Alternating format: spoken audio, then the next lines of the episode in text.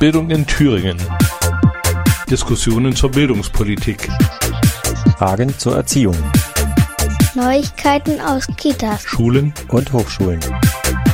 Bildung in Thüringen, jeden ersten und dritten Donnerstag im Monat ab 16 Uhr auf Radio Frei.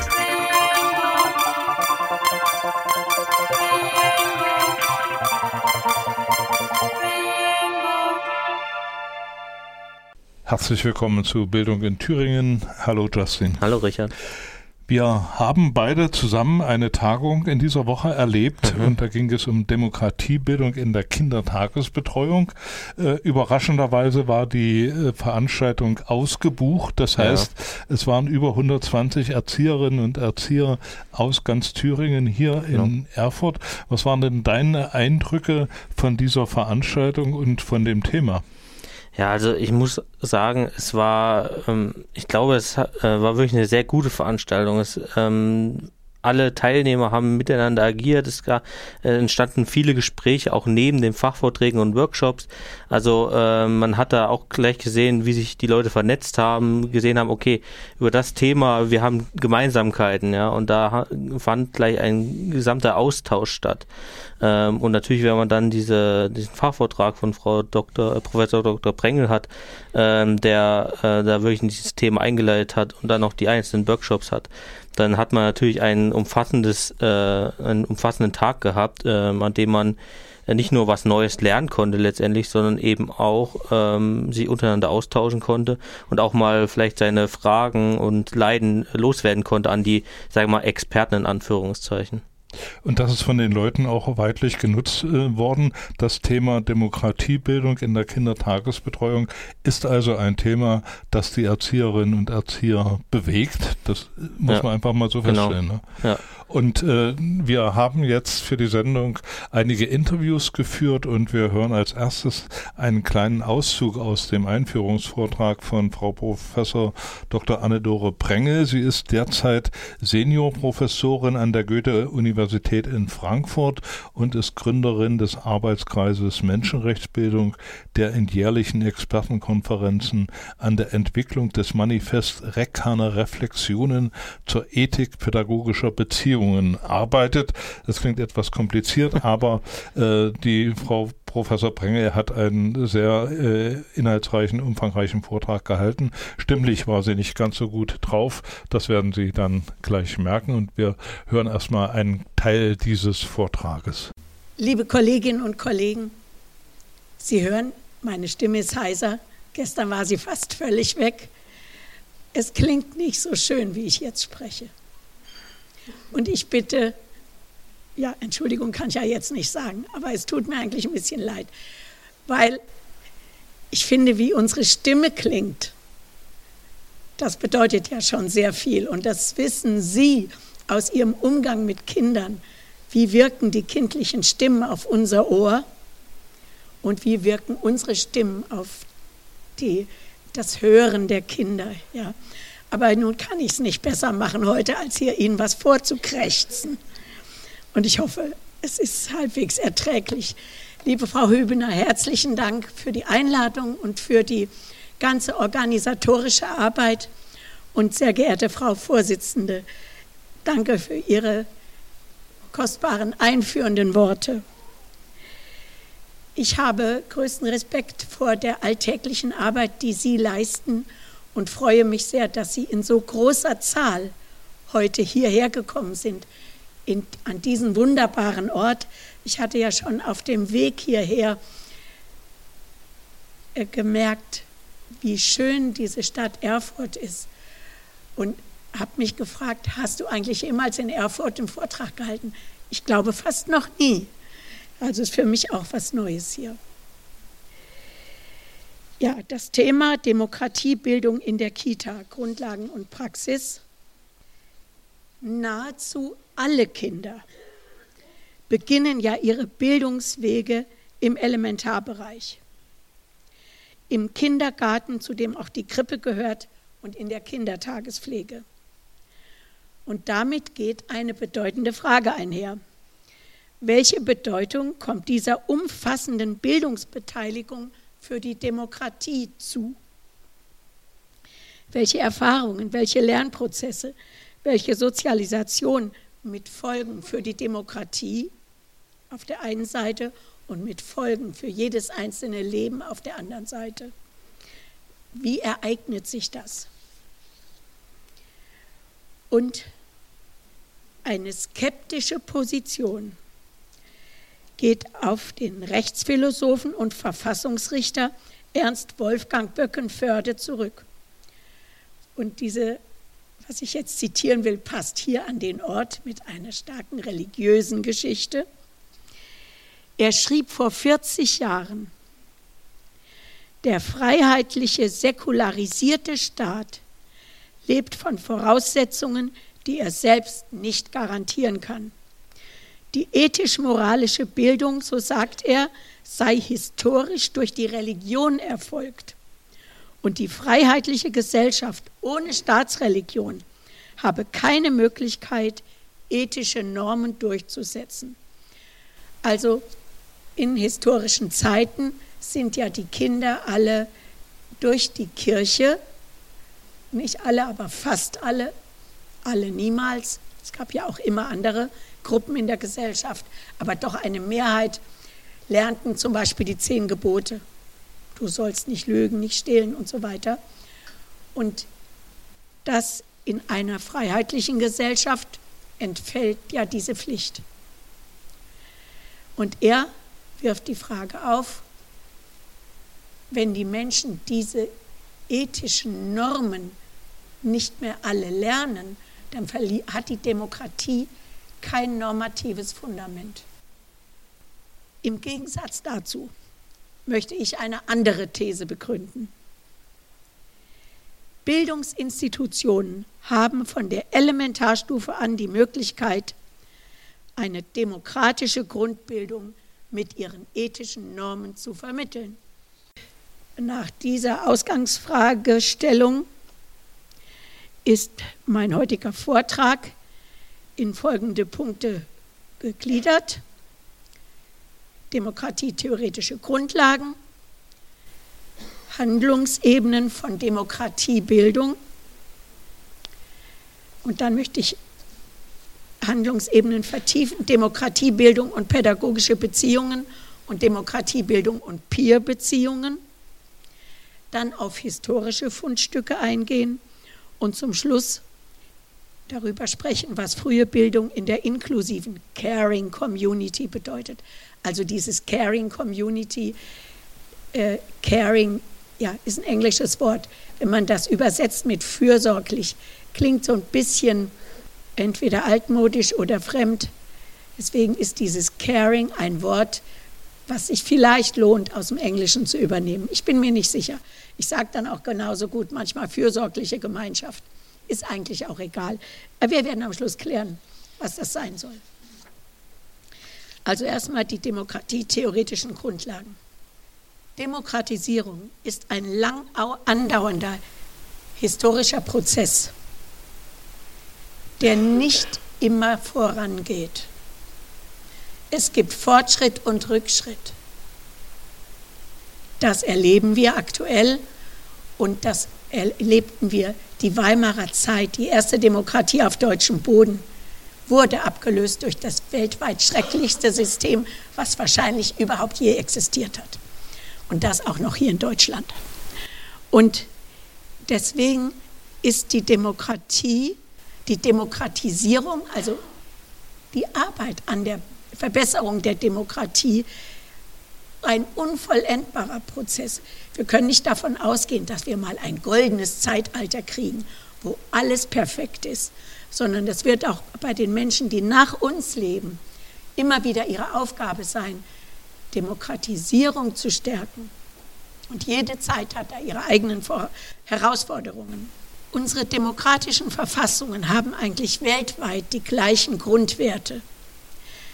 Das ist die Menschenwürde, mit den menschenrechtlichen Prinzipien Freiheit, Gleichheit und Solidarität. Das sind diese grundlegenden Prinzipien, die in jeder demokratischen Verfassung formuliert werden, in kleinen Variationen, aber im Grunde sind das diese zentralen Prinzipien. Es wird manchmal gesagt, das sind westliche europäische Prinzipien. Das stimmt nicht. Diese Gedanken sind in allen Kulturen der Welt mit den jeweiligen kulturellen Mitteln ihrer Zeit auf ganz verschiedene Weise, in verschiedenen Ansätzen formuliert werden, worden. Wenn wir in Buddhismus schauen. Oder ich war mal auf einer Ägyptenreise, dann sagt der Reiseführer plötzlich, das da oben, das ist die Ma'at, die Göttin der Gerechtigkeit. Da habe ich gesagt, das gibt's doch nicht. Ihr habt hier eine Göttin der Gerechtigkeit? Ich dachte, das wäre so eine alte Herrschaftsform. Der Pharao hat alles beherrscht, da braucht ihr doch keine Gerechtigkeit. Doch, der Pharao musste sich verantworten nach seinem Tod vor dieser Göttin. Das war die Vorstellung halt in, in dieser antiken Religion. Ich will damit nur sagen, dass sich die Menschen in allen Zeiten sicherlich, wahrscheinlich, ich kann es ja nicht beweisen, und in allen Kulturen wahrscheinlich mit diesen Fragen auseinandergesetzt haben und mehr oder weniger gute Lösungen gefunden haben. Es ist nicht in der Form, in der wir es heute diskutieren, ist es neu. Aber in anderen Formen ist es so alt wie die Menschheit. Und wir unterscheiden in der Demokratietheorie verschiedene Formen der Demokratie. Das sind eigentlich, Formen ist gar nicht so ein schönes Wort, obwohl das immer verwendet wird. Handlungsebenen. Zum Beispiel Demokratie als Herrschaftsform. Das ist das politische System mit Wahlrecht, Mehrheitsprinzip. Aber das Mehrheitsprinzip ist nicht alles. Es wird oft gedacht, die Mehrheit hat ja entschieden. Gleichwertig ist Minderheitenschutz. Die Mehrheit darf nicht gegen Minderheiten entscheiden. Soweit ein Auszug aus dem Fachvortrag von Frau Professor Brengel. Wir haben sie danach nach der nächsten Musik noch im Interview.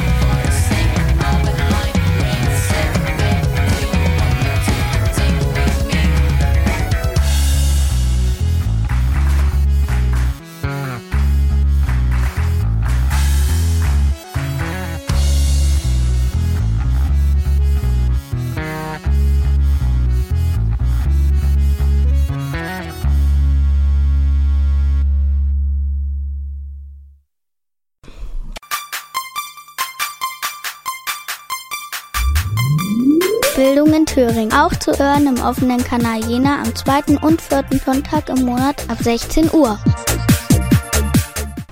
Bildung in Thüringen. Wir informieren über die Fachtagung Demokratiebildung im Kindergartenbereich und wir haben jetzt Frau Professor Prengel im Interview. Frau Dr. Prengel, ähm, Sie haben ja heute sowohl einen Fachvortrag mit dem Titel Demokratiebildung in der Kita äh, gehalten, als auch später noch einen Workshop. Wie wichtig ist für Sie Demokratiebildung bereits in der Kita? Und das vielleicht sowohl ähm, aus Sicht zwischen Erzieherin und Kind, als auch vielleicht sozusagen in der Ausbildung der Erzieher. Also da die Kita einschließlich der Tagespflege, die so wollen wir nicht vergessen, die erste Bildungsstation ist von nahezu allen Kindern. Es sind ja nur noch ganz wenige, die nicht in einen Kindergarten gehen oder die keine Betreuung erfahren, ist das der grundlegende Baustein für die Demokratieerziehung, was Kinder an demokratischen Erfahrungen so früh machen. Äh, und wie wichtig halten Sie sozusagen die Ausbildung der Erzieherin in der Demokratiebildung? Also ähm, ist da wichtig, besondere Grundsteine zu legen, mit dem Umgang dann später mit den Kindern zu haben? Ja, selbstverständlich gehört das auch in die Ausbildungsgänge, egal ob das Fachschulen sind oder Fachhochschulen. Es gibt ja auch Frühpädagogik an Universitäten. Ich glaube, dass auch doch grundlegende Elemente in den Lehrplänen, egal auf welcher Bildungsebene, angesprochen werden. Das ist meistens so am Anfang in der Präambel, kommt auch in vielen etwas vor von Menschenrechten, Menschenwürde und Demokratie. Aber es ist dann die Frage, ob das intensiv genug umgesetzt wird in den einzelnen Bereichen und ob es wirklich tatsächlich auch bearbeitet wird dann mit den Studierenden. Und das ist sicherlich nicht in genügendem Maße sichergestellt. Was müsste man vielleicht dafür tun, um das besser sicherzustellen? Also müssen es da bestimmte sozusagen Fachrichtungen geben oder bestimmte ähm, äh, Seminare?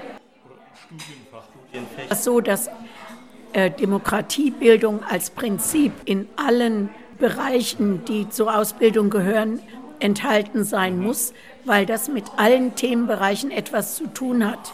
Also Partizipation, Anerkennung, Menschenwürde sind Aspekte, die mit jedem Thema in Zusammenhang stehen. Und man braucht dafür kein neues Fach, denn sie studieren ja und lernen etwas über Erziehung. Und diese Bereiche, die in den Studiengängen und in den Schulbereichen ja sowieso enthalten sind, die müssen eben mit der Demokratiebildung verknüpft werden. Okay, nun haben Sie ja heute auch in Ihrem Fachvortrag ein paar Forschungsergebnisse Ihrerseits vorgestellt, die ja auch zum Beispiel im äh, Bezug auf Machtgefälle zwischen Erzieher und ähm, Kind liegen. Können Sie uns dann Zuhörern vielleicht da mal äh, ein paar Details Ihrer Forschungsergebnisse äh, sagen? Ja, wir haben über viele Jahre die Qualität pädagogischer Interaktionen untersucht. Also wie sprechen pädagogische Fachkräfte mit Kindern? Und wir haben herausgefunden, dass meistens sehr anerkennend oder auch neutral mit Kindern gesprochen wird, aber dass in einem Teil der Interaktionen auch sehr verletzend gesprochen wird. Also etwa 25 Prozent aller Interaktionen haben im Durchschnitt etwas Demütigendes, Übergriffiges und Verletzendes an sich. Und wenn wir uns das überlegen, was das in einem ganzen Tagesablauf bedeutet, dass Kinder doch regelmäßig diese missachtenden Ansprachen erfahren, dann ist klar, dass da was verbessert werden muss. Und das Problem ist, dass diese häufigen Verletzungen ignoriert werden, dass wir uns fachlich nicht darum kümmern. Äh, wie äh, sind denn Ihre Forschungsergebnisse international vergleichbar? Gibt es da ähnliche Studien in anderen Ländern?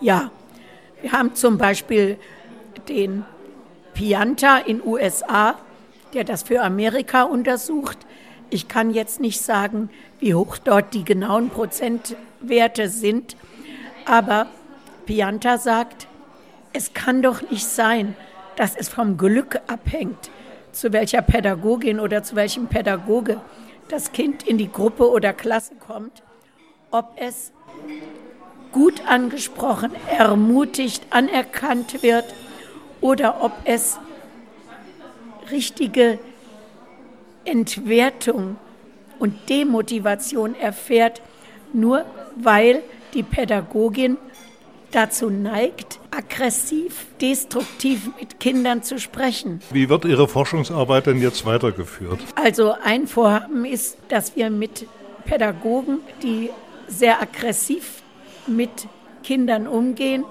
Interviews führen, was ihre Vorstellungen sind, damit wir überhaupt anfangen können zu verstehen, was dahinter steht. Weil die Arbeitsbedingungen sind es nicht.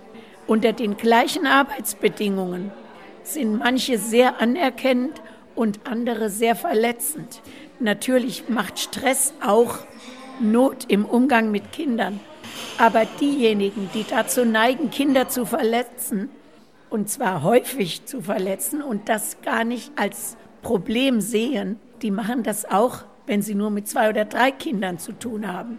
Und wenn die Arbeitsbedingungen gut sind und die, die das wissen, dass man anerkennt mit Kindern umgehen muss, wenn es denen unterläuft, dass sie aus Stress sich nicht, sich nicht gut verhalten, dann sind das Menschen, die sich auch entschuldigen können mal bei einem Kind. Wir haben die Aufgabe, ganz intensiv auch weiter daran zu forschen und ein Bewusstsein dafür ja, zu ermöglichen, dass es ein gesellschaftliches Problem ist. Weil es kann nicht sein, dass so viele Verletzungen tagtäglich passieren und niemand reagiert darauf. Also wir können wirklich sagen, es gibt viele Formen von Gewalt gegen Kinder aber seelische Gewalt ist die häufigste Form der Gewalt gegen Kinder, die es gibt und die am meisten ignorierte Form der Gewalt gegen Kinder. Das war Frau Professor Brengel. Das war Frau Professor Brengel. Justin, was war denn dein Eindruck von ihr? Äh, sie macht natürlich einen sehr, sehr versierten und, äh, Eindruck. Also ich glaube, sie hat einfach diese Routine schon sehr drinne. Ähm, ich habe auch so nebenbei ein Gespräch mitbekommen zwischen einer Teilnehmerin und äh, Frau Dr. Brengel. Ähm, und da hat, äh, hat man auch immer wieder das Lob gehört und dass sie doch so eine Aura hätte und irgendwie so wirklich so, ähm, so ruhig, gleichzeitig aber auch so wissend ist. Und ähm, also wirklich dieser Vortrag ähm, vollgepackt mit Informationen ähm, und auch während des Interviews, also da hat man gemerkt, sie weiß irgendwie auf jede Frage halt eine Antwort und sie kann eigentlich auch immer Auskunft geben. Also wirklich äh, sehr nette Frau und sehr, sehr wissende Frau. Ja. Also da muss man wahrscheinlich mal auf der Internetseite nachschauen, ja. um ihr in ihre Forschungen hineinzuriechen, genau. äh, denn sie hatte da über 12.000 äh, Protokolle mhm. äh, mit ausgewertet, ähm, wo sie mit Erzieherinnen und Studenten gesprochen hat. Das ja. ist also schon ein enormes, äh, enormes Ergebnis. Wir machen weiter mit Musik mit Richie Reinhold und danach haben wir weitere äh, Workshopleiter genau. im Gespräch.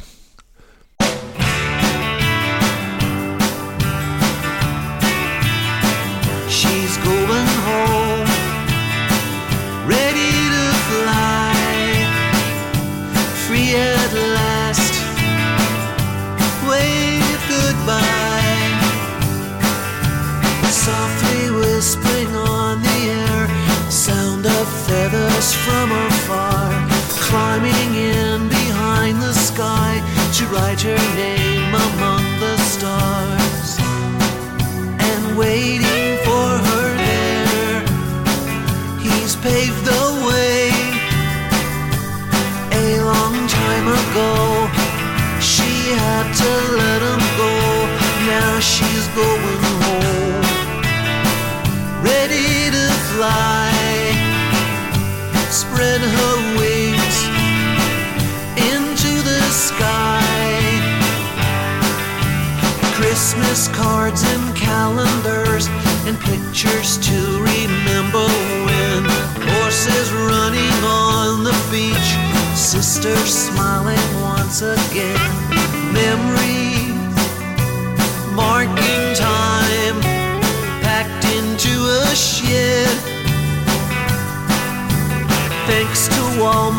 Walmart Super Sale, packed them up so tight, she's going home. Ready to fly, spread her wings into the sky. Reaching way back through the years to finally erase the slate, wipe away the tears from debt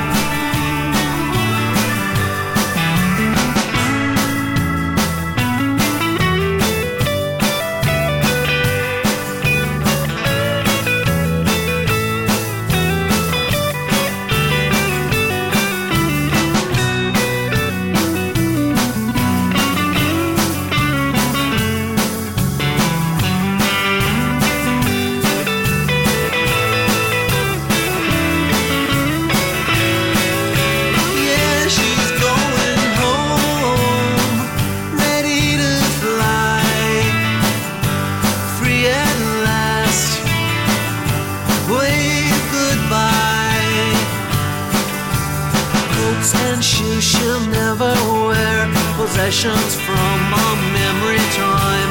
Clocks with faces silent now, daylight saving time has spent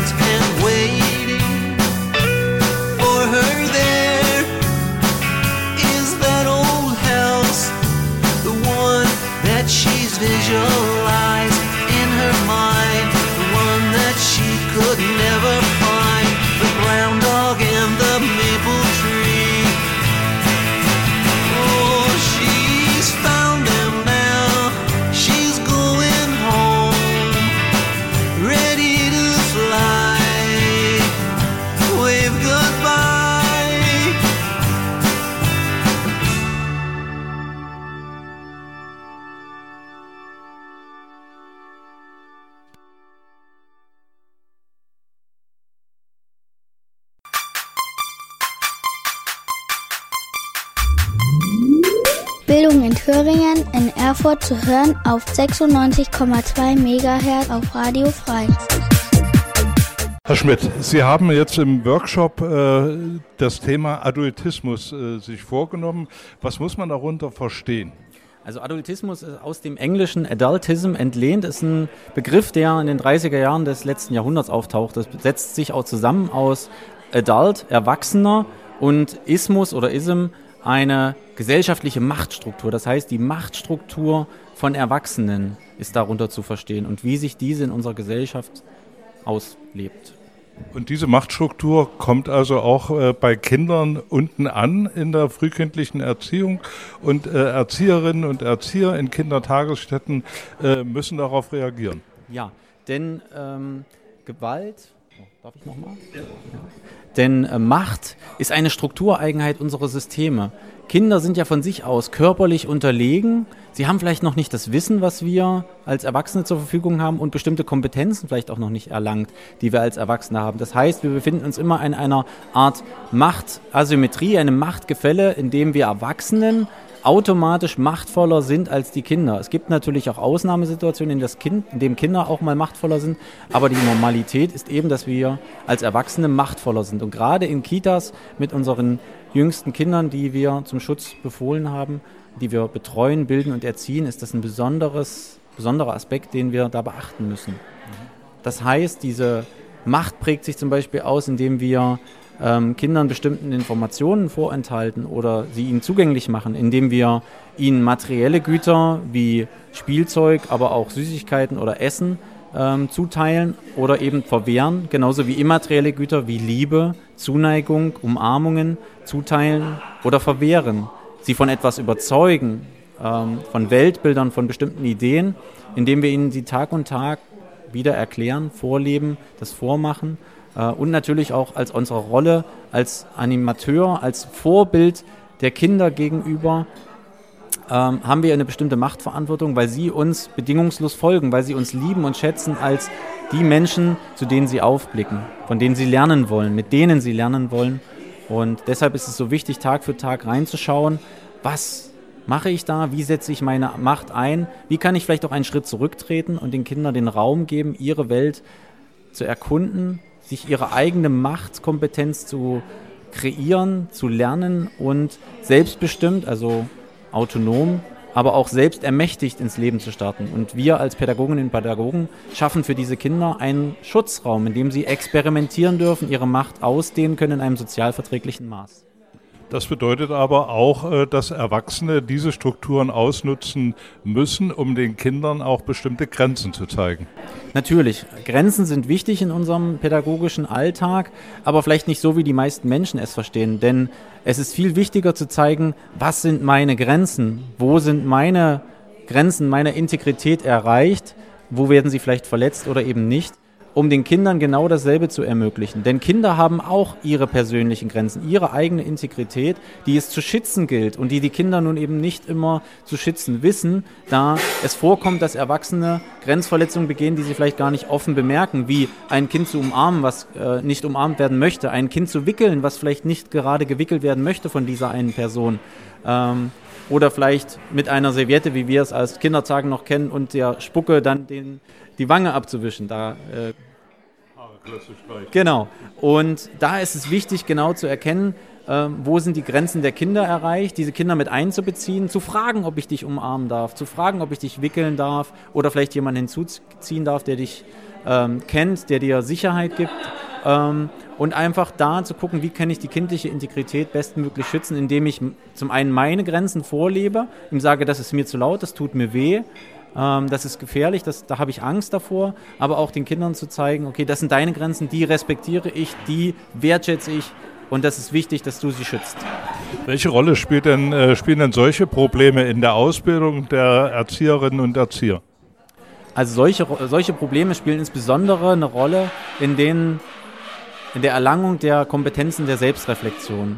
Gerade für mich ist es besonders wichtig und ein, ein, ein wichtiges Anliegen, deswegen gehe ich mit meinen Seminaren in die Kitas, Bewusstheit zu schaffen. Bewusstheit über das, was ich im Alltag tue, innezuhalten, Dinge für mich zu bewerten in einem liebevollen Maß und neue Handlungen zu kreieren, die vielleicht den Kindern oder meinem Bild von einer fortschrittlichen, demokratischen Erziehung und Bildung der Kinder entspricht. Und daher ist es wichtig, das auch immer wieder in die Köpfe der Menschen, sei es nun an Universitäten, Fachhochschulen oder Erzieherfachschulen zu bringen, dass ähm, die Reflexion ein so wichtiges Mittel ist, aber nur, wenn daraus auch Handlungsalternativen erwachsen und ich ihnen folge. Dann ist Reflexion wertvoll und wichtig und kann diesen Problemen, diesen Machtgefällen, aber auch den Grenzverletzungen entgegenwirken. Wie wichtig ist denn äh, eine solche Einflussnahme auch äh, aus Ihrer Seite jetzt auf, äh, in Bezug auf die Eltern? Es ist genauso wichtig, die Eltern zu unterstützen, äh, denn sie Eltern sind die Hauptbezugspersonen der Kinder. Die Kinder lernen von ihnen im Alltag. 90 Prozent von dem, was sie lernen, lernen sie durch Imitation, nicht von dem, was ihnen die Eltern sagen. Die lernen nicht wie sie das Besteck halten müssen, weil die Eltern sagen halt so, halt so, halt so, sondern die lernen es, indem sie sich abschauen von den Eltern, wie sie das Besteck halten. Und genauso schauen sich die, äh, die Kinder natürlich bei den Eltern ab, wie Beziehungen gelebt werden, wie mit Macht umgegangen wird, wie Menschen unterdrückt, aber auch vielleicht gefördert werden, wie Freundschaften gelebt werden. Und da ist es auch wichtig, immer wieder äh, den Eltern die Bewusstheit zu, zu schaffen im pädagogischen Gespräch, aber auch in Reflexionsgesprächen äh, im Kita-Alltag, den äh, Eltern da Unterstützung und Halt zu geben, dass es so wichtig ist, wie sie den Kindern ein Vorbild sind, ähm, da die Kinder sich einfach alles abschauen. Und äh, das muss natürlich auch in der Entwicklungsphase gesehen werden, denn die Forderungen äh, oder die äh, Sachen, die man an Kleinkinder vermittelt, die ändern sich ja, wenn die Kinder erwachsen werden. Also demzufolge auch die Vorbildrolle und die Einflussnahme der Eltern über ihre Machtstrukturen. Genau. Und ich finde eine Sache, die sollte sich nie ändern, und das ist die Wertschätzung, wie wir unseren Kindern begegnen, aber auch unseren Jugendlichen, aber auch den Menschen in unserem Umfeld, den Erwachsenen. Und ich erlebe es immer wieder in Kitas und in, ähm, in der Schule, in der Jena Planschule, in der ich tätig bin, ähm, dass wir eben mehr und mehr Wertschätzung brauchen für unser Kollegium, für die Kinder. Na, und da reicht nicht das Lob und einfach zu sagen, das hast du toll gemacht. Denn das ist nur wieder eine hierarchische Bewertung von oben nach unten, sondern offen und ehrlich auszudrücken, hey, das, was ich da erlebe, das, was du getan hast, das erfüllt mich mit Freude, das erfüllt mich mit Stolz und dafür bin ich dir zutiefst dankbar. Das heißt, meine Gefühle den Menschen zu vermitteln, ist wichtiger als eine Bewertung für das, was sie tun, zu machen. Und das immer wieder in die Herzen der Menschen zu tragen, ist ein besonderes Anliegen von mir, ähm, damit diese Welt einfach noch schöner, harmonischer, friedlicher und förderlicher für alle Menschen wird. Okay, vielen Dank. Das war ein schönes Schlusswort. Danke.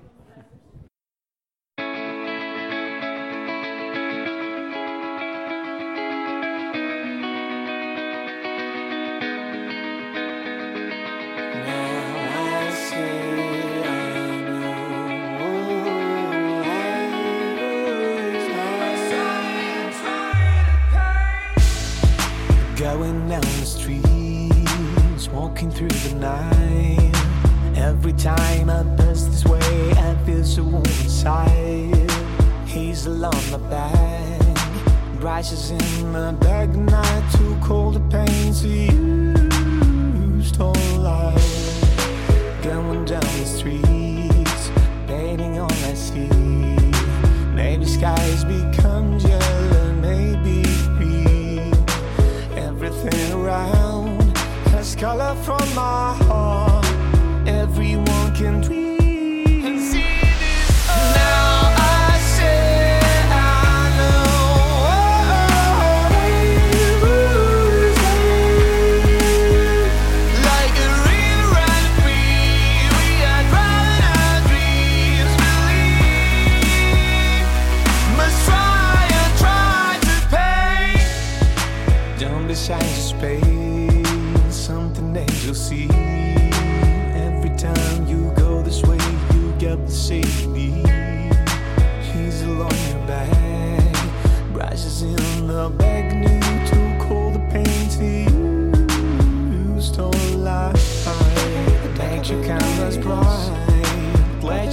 Alive.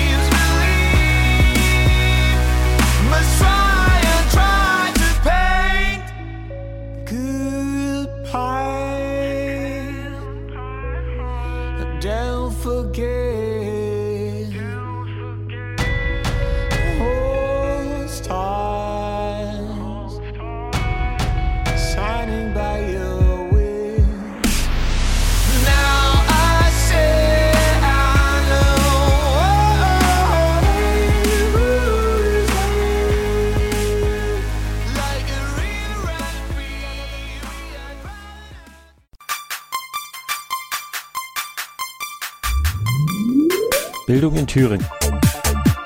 Sie können die Sendung nachträglich hören in der Wochenaudiothek auf der Internetseite von Radio Frei www.radio-frei.de und als Podcast auf der Internetseite der Gewerkschaft Erziehung und Wissenschaft www.gew-thüringen.de. Herr Abdel Fattah, ähm, Ihr Workshop an, beim heutigen Fachtag beschäftigt sich ja größtenteils mit Mitbestimmung von Kindern in ihren Kindertageseinrichtungen. Ähm, wie hat sich da die Mitbestimmung sozusagen in den Einrichtungen in den letzten Jahren entwickelt? Kann man da irgendwie eine Entwicklung sehen? Naja, also eine Entwicklung gab es auf alle Fälle, wenn ich so die letzten 30 Jahre Revue passieren lasse, dann gab es schon eine ganz deutliche äh, Entwicklung hin zu sehr, zu sehr viel Mitbestimmung. Ähm, das wurde heute in dieser Vorworkshop-Phase sehr schön deutlich, dass Erzieherinnen und auch Leiterinnen berichtet haben, was für positive Erfahrungen sie gemacht haben. Allerdings auch, ähm, dass es durchaus ein zäher Prozess war, die Kita dahingehend zu öffnen, weil eben halt einfach noch viele, gerade von älteren Kollegen, viele Erfahrungen äh, in der Arbeit mit Kindern da sind, die einfach weniger auf Mitbestimmung orientiert sind, sondern eher auf Vorgaben und eher auf Regeln eben halt. Ne? Und ähm, das war sehr eindrucksvoll zu sehen, dass da ganz viel passiert ist in Kitas. Äh, mit welchen Problemen kommen die Erzieherinnen zum Beispiel heute auf Ski schon zu? Also Problem ist vielleicht das falsche Wort, aber ähm, es gibt immer wieder unterschiedliche Auffassungen zwischen dem, was pädagogische Fachkräfte wollen und dem, was Eltern als wünschenswert ansehen oder was auch Eltern als an Erziehungsstilen haben. Und äh, wir haben heute mit dem nationalen Kriterienkatalog gearbeitet, in dem es die beste Fachpraxis als äh, Orientierung quasi äh, niedergeschrieben und es geht nicht darum, die Aussagen des Katalogs eins zu eins umzusetzen, aber schon sich daran zu orientieren und ähm, Erzieherinnen und Erzieher haben berichtet, dass sie das schon wollen, aber dass es durchaus auch Fragen und auch teilweise Widerstände von Eltern gibt, die da ganz andere Vorstellungen haben. Das ist ein normaler Prozess, da muss die Kita einfach schauen, wie sie halt in Dialog mit den Eltern tritt und ähm, wie man da gemeinsam Prozesse aushandeln kann. Interessiert vielleicht unsere Zuhörerinnen und Zuhörer, warum ist denn Mitbestimmung für die Kinder schon in den Kindertageseinrichtungen und nicht erst später in der Schule wichtig? Naja, also Mitbestimmung ist eine grundlegende Erfahrung, die ich mache und wenn ich die Erfahrung von Selbstwirksamkeit erlangt habe, weil ich ihm halt einfach selbst entscheiden kann und selbst meinen eigenen Willen folgen kann, da hat das schon prägende Auswirkungen auf meine ganze weitere, weitere Sozialisation. Also wer bin ich als Mensch, was darf ich sein, bin ich selbst oder fremdgesteuert, das geht auch mit der Frage los, darf ich mein Leben selbst gestalten, nicht gestalten. Ich glaube, Thüringen bietet ja gerade ganz spannende Diskussionen der Beziehung. Ähm, bei welchen Themen ähm, könnte man, also ist, ist da zum Beispiel die Mitbestimmung in Kindertageseinrichtungen und wie können diese dann umgesetzt werden? Also welche Prozesse können da angewendet werden, um sozusagen die Kinder in diesen Themen auch mitbestimmen zu können? Also ich würde es eher anders formulieren. Es gibt keinen Bereich in der Kita, in dem Kinder nicht mitbestimmen sollten, weil die Kita natürlich sich um die Kinder dreht und Kindern einen Rahmen gibt, in dem sie Bildung und Erziehung erfahren. Das, ne, ähm, insofern gibt es ja keine Prozesse, von denen Kinder ausgeschlossen werden sollten.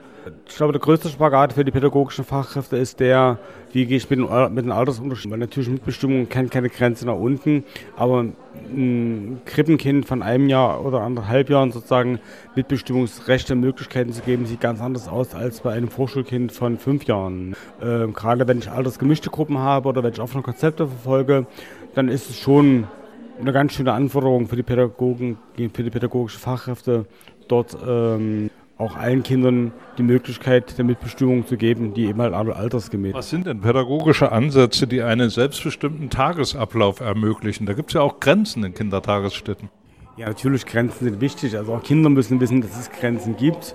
Ähm, Ansätze sind äh, die Frage, ich kann etwas im Imperativ befehlen oder ich kann eher äh, schauen, was sind die Bedürfnisse von Kindern und äh, mit den Kindern immer wieder in die Aushandlung gehen und ähm, Kindern auf eine sehr einfache Art nahezubringen, dass sie sozusagen Wünsche, die sie haben, formulieren können, dass es aber auch andere gibt, sozusagen, mit denen die Wünsche auch äh, ausgehandelt werden müssen und sozusagen immer wieder in Dialog zu treten, immer wieder in Kinderkreise zu treten und sozusagen gemeinsam nach Möglichkeiten zu suchen, wie etwas gestaltet werden kann. Ja. Ähm, Mitbestimmung ist erstmal etwas, das ich als Erzieherin sozusagen den Kindern gebe als Recht und dann liegt es in meiner Verantwortung auch, die Kinder dahin zu führen, dass sie sozusagen mitbestimmen können, dass sie lernen, wie gehen Abstimmungen das führen, wie kann ich Gespräche führen, wie kann ich Prozesse so aushandeln, dass keiner zu kurz kommt. Das, das liegt dann der Verantwortung der Pädagoginnen und Pädagogen dann. Also bei der Mitbestimmungserziehung, da gibt es ja auch Brüche. Wenn die Kinder jetzt lernen, in der Kindertagesstätte äh, bestimmte Abläufe mitzubestimmen, dann kommen sie in, in, die Schule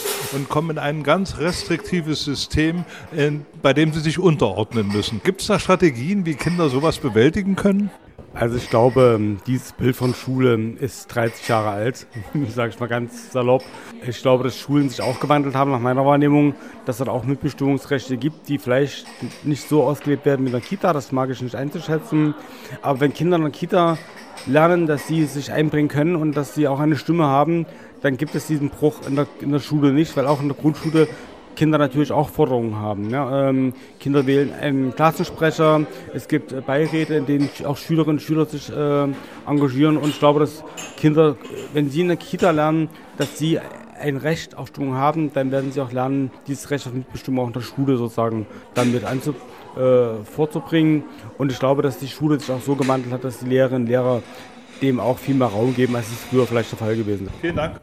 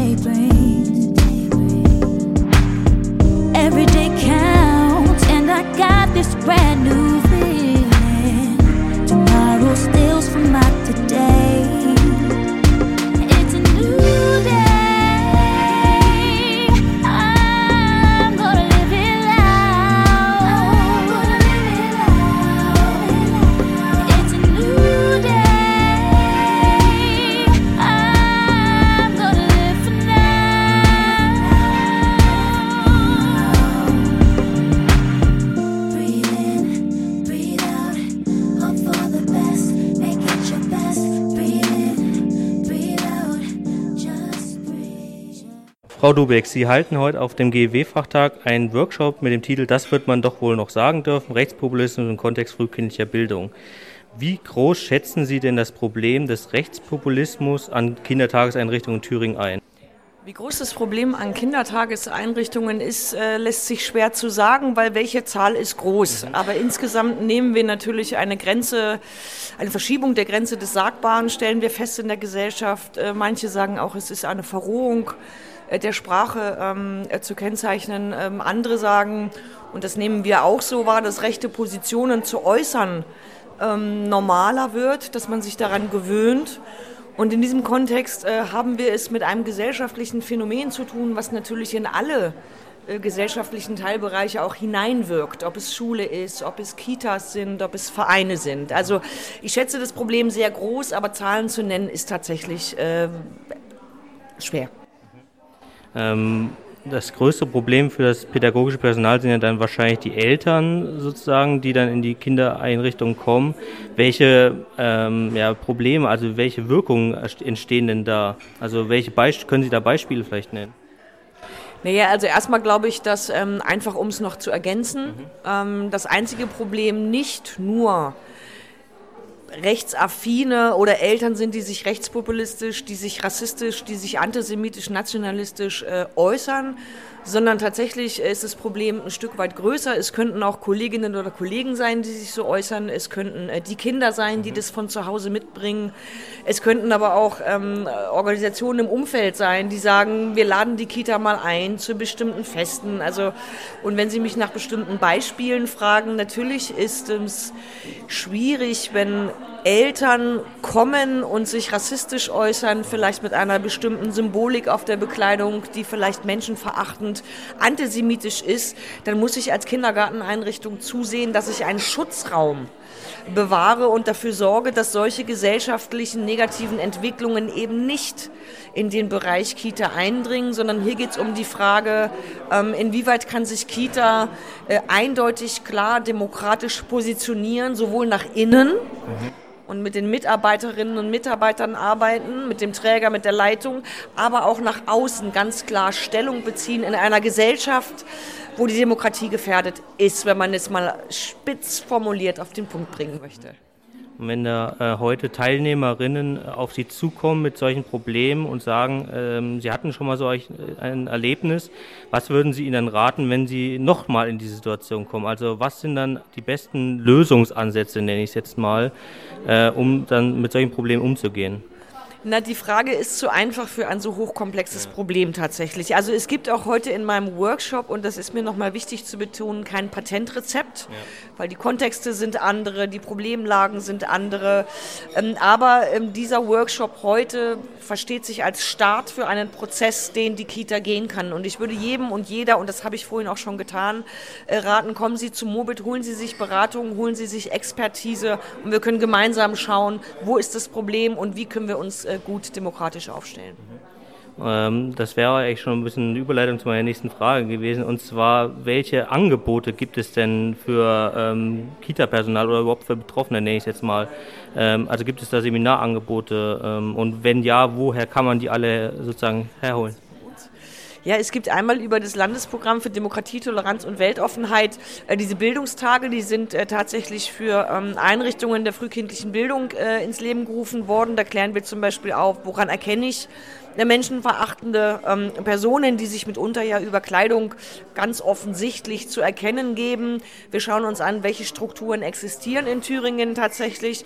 Und dann kommt der Teil, der äh, sich mit den konkreten Problemlagen der Einrichtungen vor Ort beschäftigt. Das heißt, wie reagiere ich, wenn?